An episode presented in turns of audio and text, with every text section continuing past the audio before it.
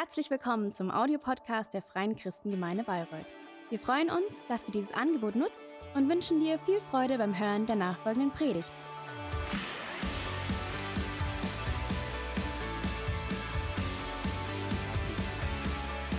Um, yeah, I'm, I'm happy to to have the last, the third and last part of our um, preaching series, Dangerous Prayers. And in the last two weeks, we talked about um, that our prayers quickly um, can become pretty like egoistic or oriented towards our own um, desires, our own needs. That it's about what you need, what you wish, and I I come before God with all my, all my my requests and and what I need and what God should give me. And yeah, that's also a part of prayer, also a good part of prayer. But I don't know how what about you, but I, I find myself often uh, my prayers to become like a routine, and I always pray the same prayers again and again, and oh, that I realize that I get into this comfort zone when I when I pray. That I pray comfortable comfortable prayers and yeah that i don't leave leave my comfort zone when i'm when i pray. And yeah i don't um, i don't take risky prayers. That i don't take prayers where i think like okay yeah really god really has to do something there. Where i come before god with something that that challenges me and that really can change something because yeah we maybe a bit afraid of praying such prayers. But we said we want to learn together to pray differently.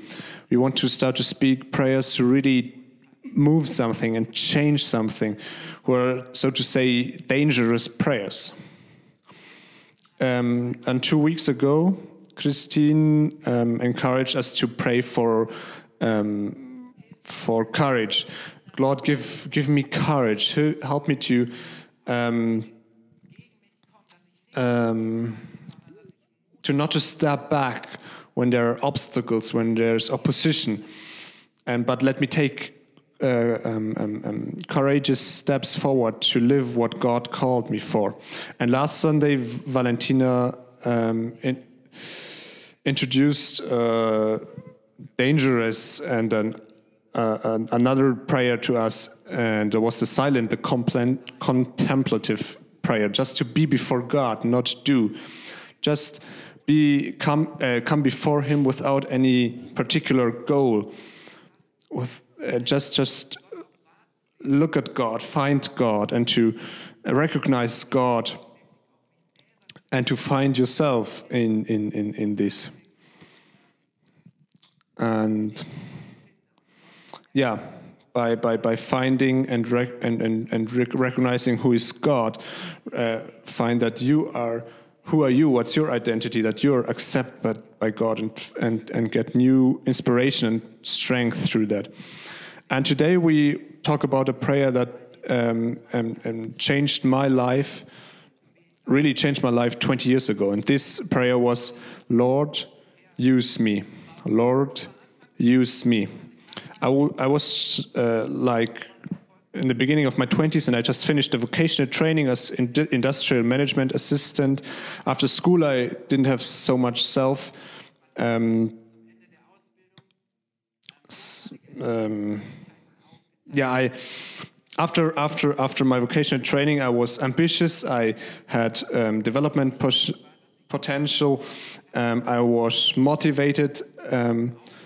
But the most important thing in this time was that I really had an, an, an upswing in my personal faith. I had like a personal um, revival. I grew up in a Christian house. My parents were Christians. But at one point, I reached a point God, if this is all that you have for me, if this is everything, then I, I, I, I don't know if this is it. Maybe I don't even need it but I knew somehow there's more, and I had some hunger. And as a family, we came into a Pentecostal church. And the first time I heard about the Holy Spirit, I knew that He exists, but I didn't really know what you need Him for. And I was filled with the Holy Spirit we, we call it a baptism uh, in, in the Holy Spirit. And that was that opened a real a whole new world for me. I really have to say that. That was, that was a real game changer. And then I went to the North Sea, to Cuxhaven for civilian service. Back then, after vocational training, you could um, do uh, voluntarily uh, civilian service after the vocational training as an alternative to, to the military. And there was a great community of young people, and it was the first time I was really not like living not at home. And it was a great time, and I really used this time to to search God. And I prayed because I wanted to pray, not because I had to. It it it pulled me. God pulled me into prayer, and I realized God listens to my prayers. And I had a diary where I wrote down different things, and I could say, "Wow, I couldn't. I can check every single thing I, I asked Him for." I really um, experienced God and I started to read books about revivals, about the Holy Spirit, about about God's supernatural work, about uh, tes testimonies of people whom God used. And I became aware of, yeah, I had really had a, a clear plan till then. I wanted to have a career, um, earn money, find a wife, a family, um, an, a home, and a BMW in front of the of the of the house. And that was like my plan. That was the life I wanted. And this is not not not bad, but I became aware of became aware of that this is my plan. That was my idea for for myself for what I want to achieve in my life. But I realized I became aware of that God didn't play a role in all this. It was only my plan, not God's plan. But now my prayer suddenly changed. God, I don't want to continue to live for myself, but I want to live for you, for your honor. And I became aware of this is not um, not my life, but my life belongs to God. And I started to pray, God, show me what you want to do with me. What show me what is your plan for me. I want to serve you. Lord, use me. That was really my prayer. Lord, use me. It was the call of my heart. Lord, use me. Um, with the in, like in beginning of my twenties. That was my prayer. And it was really a prayer of dedication, and it was a dangerous prayer because God took it serious and He started to speak to me um, about about about my life, about the, his plans for my life, and and so after my my my civilian service, I I didn't go back to my to my job, but I went to the Bible school to to become a pastor. Now I'm a pastor for more than ten years, and I can't imagine anything better than that. But it is prayer, Lord, use me, send me. It's dangerous but it is not natural. It is contradictory to the human nature. I don't know about you, but I, for a long time, I, um, I'm careful. Sometimes we fear to to to pray because we are afraid of what could happen if we pray um, like that. Because God takes our prayers serious, and if I honestly say, God, my life belongs to you with everything. Use me. There's the danger of God taking that serious. My, my imagination as a child and as a, as a, as a, as a young person, oh, if I start to pray like that, I have to become, become pastor, or God sends me as a missionary to the, the North Pole or into the jungle, somewhere where there's no internet, no energy, um, no comfort or God tells me to, to sell all my possessions and to, to give to the poor. And What, what will be left for me? Or God calls me um, to celibacy and He sends me to the monastery so that I can, can live for Him alone. That I can, can only live for Him. Paul writes about this. Who, who of you knows this kind of thoughts? Be honest. If, if you don't lift your hand, you're not honest. I'm I'm pretty sure that you you you you you know these thoughts, and I, and I want to tell you this actually can happen. All these things can happen if you pray. God use me, but most of the times it, it's it's not that special or not that spectacular. Most of the times it doesn't happen. Um, and if if God calls you for a thing like like I just described, you will not say that it's that it's wrong, but you you will be you feel like you you you will you live you can live for what God called you. But most of the times, um, God just calls us to to to to live with Him and for Him wherever we are in our normal every in our normal everyday life, and to to to allow God to speak to us in, in our everyday life and to, to lead us and to use us. Um, but how can we come to pray like this? How can we reach this? I, I believe we need an uh, we need an experience like a famous um, prophet in the in the Bible made it. His name is Isaiah. He was the greatest prophet in the Old Testament, and Isaiah um, describes how one day he sees God.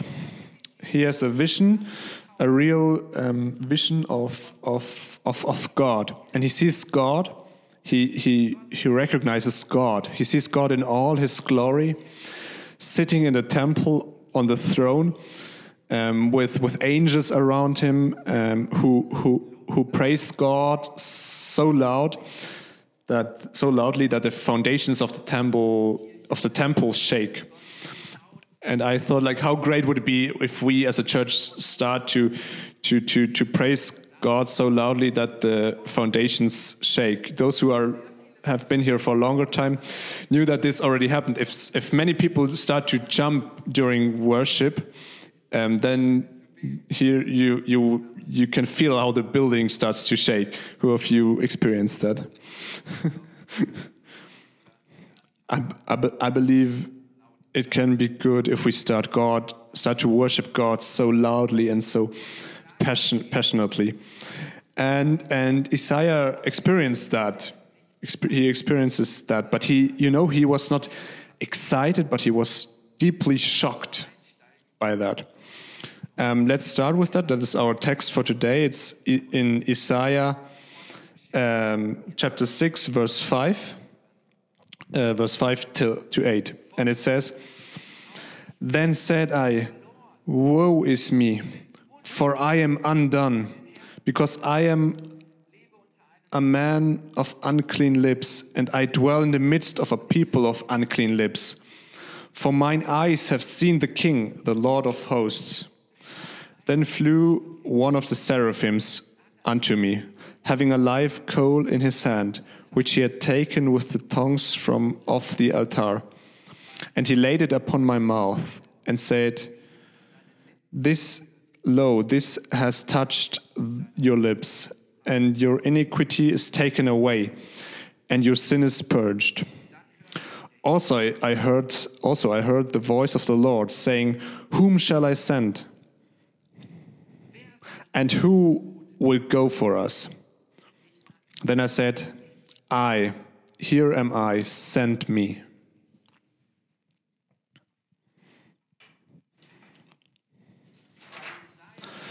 Um, here, here there are three things um, that we also uh, can can realize and that we have to we have to realize and and to experience to be able to pray like Him, to pray this prayer, Lord, use me, Lord, send me, and we want to look at these uh, three things.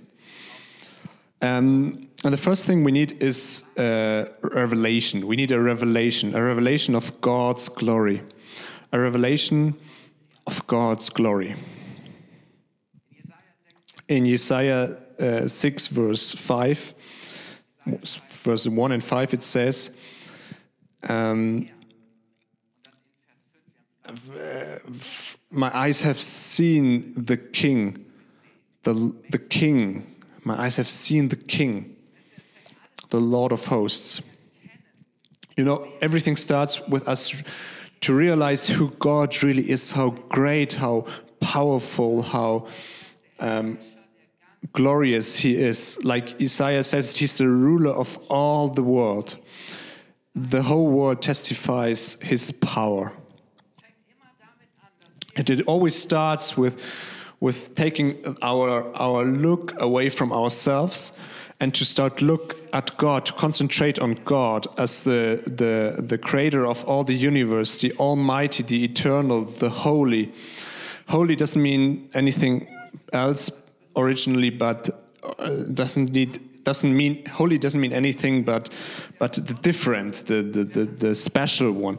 He's the he's the different. Uh, you know, if we don't see God, we are blind for reality. Some people say when you when you believe in God, you're um, you don't live in reality. But I believe if you've seen God, you cannot you cannot live more in reality than than than than than knowing God. If we don't know God, if we have no idea, no no no no um, knowledge of God, then we are blind for for reality. For yeah, then we are blind for for what is real, what is true. And Isaiah um, becomes aware of of of the of the presence of the living God. He has this encounter with God that changes everything. And I believe that also we need a revelation of who God really is. God often is much too small in our lives, much too little, because we didn't really um, recognize Him. We have no we don't know who he really is. So this is the first step. We need a revelation of of, of God's glory, and the second thing is um, um, that that God shows us our own um, sinfulness, our own. Um, yeah, yeah. We need we need God to show us that we are unperfect, imperfect uh, you know, Isaiah, in, on the one hand, is, is full of awe and amazement of God, but on the other side, he also becomes aware of what consequence it can it, it, it has for him to be to be in to be in front of this God. In Isaiah um, six verse five, um, he he he becomes aware that he is lost. In the presence of God, he realizes that he is unworthy, unqualified to, to, to stand before this God. He cannot persist in front of this God. And he realizes that God is so different. And he is, as, as an imperfect, sinful man, cannot persist before this, this, this, this holy um, and God. You know, this holiness and specialness of God brings forth all our um, unrighteousness, imperf imperfectness, our, our, our sinfulness. And it makes us become aware of how far we are from God, from how we are separated from God, because how we are, um, we cannot be in the presence of this of, of this glorious God. The, the difference um, becomes uh, becomes clear we realize it doesn't fit together. We are not we're not what we are supposed to be. We are lost. And it's a lie to believe that uh, the man that we are that we humans are good. The humans are not good. You're not good. I'm not good. The best man you know is not good, or the best woman, the best human being. Um, the Bible says there's nothing good inside. You know. Um, once there uh, uh, comes comes a comes a man before Jesus and he asks, "Good teacher," and Jesus says, "What do you? Why do you call me good? No one is good but God alone." And Paul Paul um, also um, talks in, in Romans three verse twenty three. He talks about about humanity and he says, "All have sinned. All hum all human beings have sinned, and." and come short of the glory of God and, and lost the, the, the life and glory of God. In other translation, it says, we, we, we, we, we lost this glory, we lost this glory that God made for us. sin destroyed it. We are not what we what we um, we were supposed to be. And this must might be frustrating in the beginning and, and, and, and painful, but this is what Isaiah realizes in the in the in the presence of God. But you know, the first step to, to, to live with God is to realize that we can't because we are absolutely unworthy, we are unqualified, incapable. It is, it is painful, it hurts, but it is necessary because only then we can, we can um, experience the third thing, um, which, which, which Isaiah experienced too. And this third point, this third, third thing is a touch, a touch by God's grace. Isaiah kneels down, he's totally, uh, totally uh, done. And then he experiences this touch of God's grace. And we, we read it in Isaiah 6, verse 6 and 7. Then flew one of the seraphims unto me, having a live coal in his hand, which he had taken with the tongs from off the altar.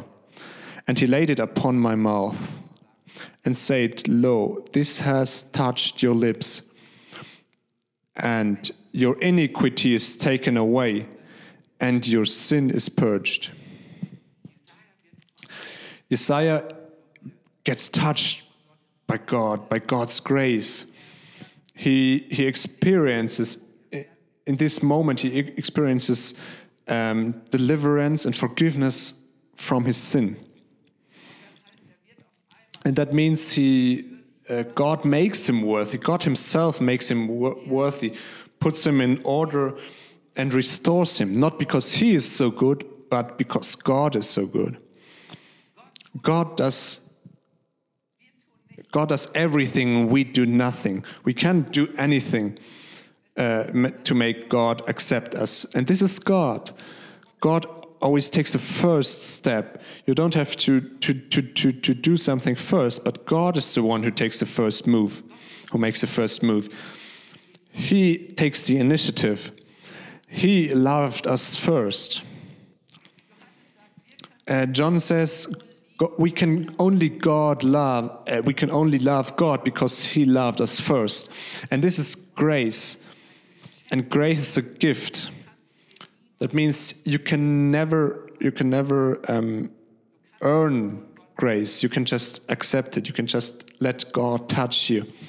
You can just accept God's grace to touch your life and to start to restore you and to to to to to to free you from from your sin and to forgive you to to forgive your sin. First, we have to um, we have to realize our own our own sinfulness in God's presence, like like like Isaiah does it. In God to to to to say, Lord, I'm lost. I'm totally unworthy in the presence of to be in the presence of God.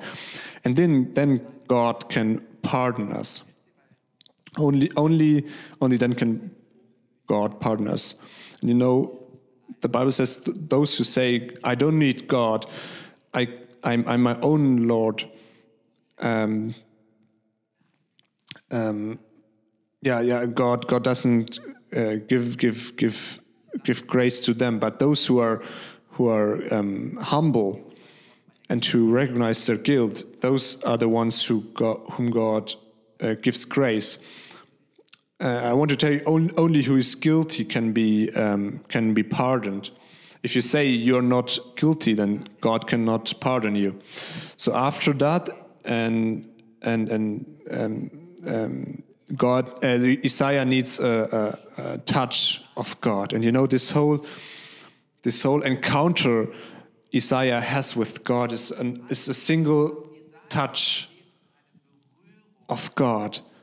Um, yeah, this is all. This is is, is, is, is a single touch of God. And this touch of God is the is the start um, for Isaiah to live his real calling. And we we come to the end. You know what what happens after that in Isaiah after this touch of God in Isaiah 6 verse 8 we read also I heard the voice of the Lord saying, Whom shall I send? And who will go for us? And, and, and then, then Isaiah, after hearing that, he says, Then I said, Here am I, send me.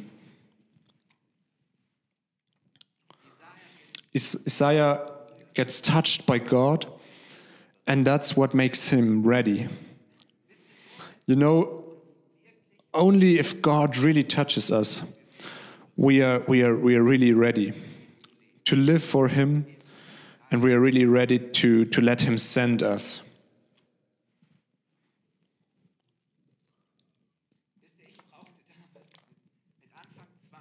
You realize, um, and you know, um, I I needed I needed this this this this completely different touch from God to to be able to say, yeah, I am ready. My life belongs to you. I want to live for you.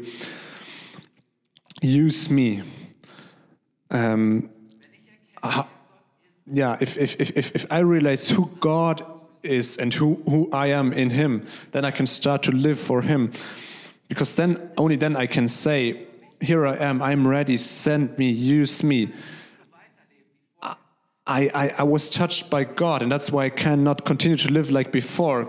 The, the Almighty, gracious God has touched me, and only because of that I am ready to, to, to, to live for Him. And you know, if we are, if you're, if God touches us, us like that, we cannot do anything else, and then it becomes the, the call of our heart to pray, no matter what it costs me my answer is yes. Whatever you want from me, my answer is yes. And if God asks, Who can I send? Whom can I send? Whom can I send? Who is, is, is, is ready to go for me? Then I can say, uh, Yeah, I am ready. You, you touched me. You changed my life. You, you are the one who gave me my life. You know, Corona can come. I will, I will I will stay with this this answer. I will continue to say, yes, I, going to live in the house of God. I'm going to continue to live to, to, to, to, to, to work with the gifts that God gave me. I want to continue to give, to serve, to, um, to, to bless, and I want to live for God with everything I have. Um, because then I understand it's it's no longer a question of my my my surroundings, my circumstance that I say I'm at, a, at the wrong place, the surroundings doesn't doesn't fit. I'm in the wrong family, the wrong um, circumstances, the wrong family. It's not a question of of my of my of, of, if I feel good today or if I feel bad, but God stays the same no matter how I am. It's not. A, it's not a question of my state if i feel strong or weak if i feel that god gave me gave me special gifts or not i am blessed and it's not a question of some corona restrictions it's only only a question of my calling i say yes and i live yes why? Because God gave me his yes. Because, because the Almighty, eternal God said yes to me. He touched me, He touched my life. And that's why I cannot, but I can, I can only say yes to whatever He says. Here I am, send me, use me. Yes. Uh, I want to invite you to stand up with me.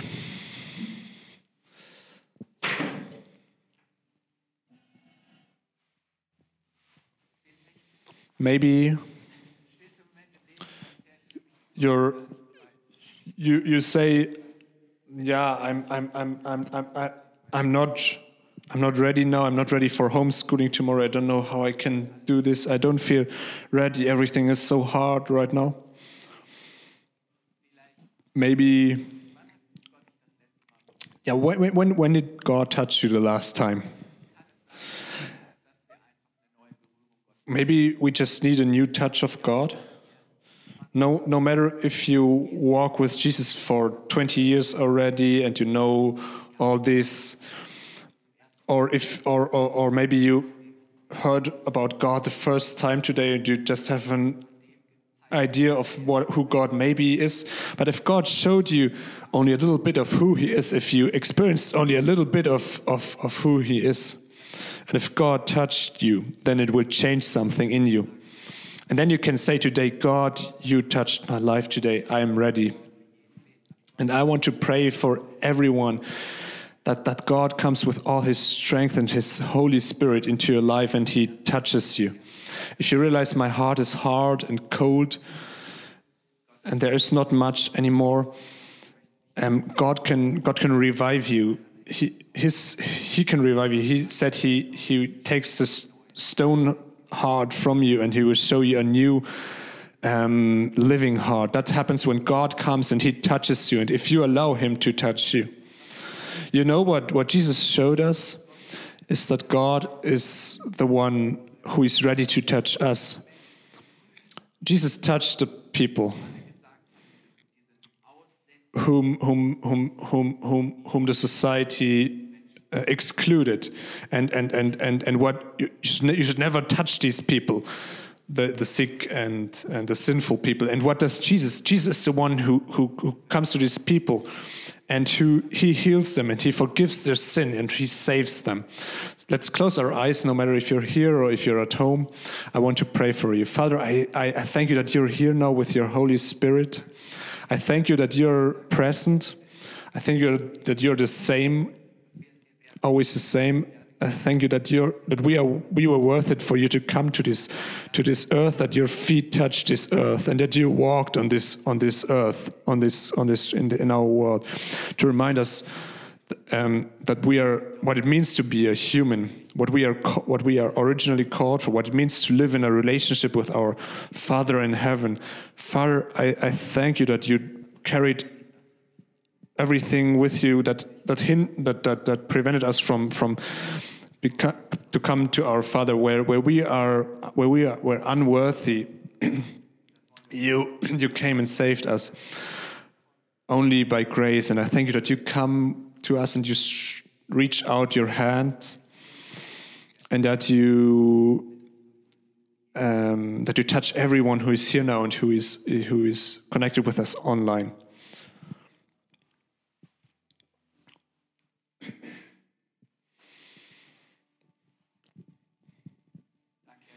Thank you, Lord, uh, that now people experience healing through your through your touch right now.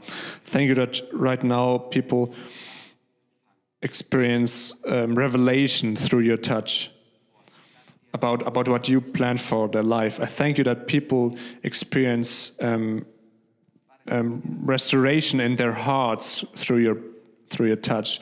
That they experience salvation now. I thank you that your touch shows us that you already said yes to us, and we are here this morning and we want to answer yes. And we want to give you our yes. And thank you that you touched us, and that's why we stand before you in your presence today and we say, We are ready. Lord, I am ready. Use me. Send me. Lord, I don't want to continue to live for myself but I want to live for you, for your honor. My life belongs to you. And if you're here this morning and you say, I want to pray this, this prayer, maybe the first time, um, and to say, Lord, I am ready, my life belongs to you. If you feel that you have to renew this, this promise um, to God, then lift your hand wherever you are right now. Lift your hand now. Let's give God a sign. Thank you, Jesus. And Jesus, I, I thank you. You see our sign, you see our yes. And I'm, I thank you that you're happy about it. And I thank you that, that you come now and you fill us with your Holy Spirit, that you give us the awareness that we are. Um, that we are loved children of God and that nothing can separate us from the from the love of God with, from from Jesus Christ in our hearts. And I thank you that everyone who says yes, that you lead him and you use, you use them. And it's nothing we have to be afraid of. Nothing we have to be afraid of. But with, with um, wonderful expectations and hopes, and, and, uh, and that we realize it's a privilege that we can live for God and with God. In Jesus' name, amen. Let's give an applause to Jesus. Hat dir die Predigt gefallen? Gerne kannst du sie mit Freunden teilen oder uns einen kurzen Kommentar hinterlassen. Noch mehr würden wir uns aber freuen, dich persönlich kennenzulernen. Du bist herzlich eingeladen, einen unserer Gottesdienste am Sonntag zu besuchen. Alle Infos findest du unter www.fcg-bayreuth.de. Dort kannst du uns auch eine persönliche Nachricht schreiben, wenn du mehr über ein Leben mit Jesus erfahren möchtest oder andere Fragen zum christlichen Glauben hast. Bis zum nächsten Mal. Ade!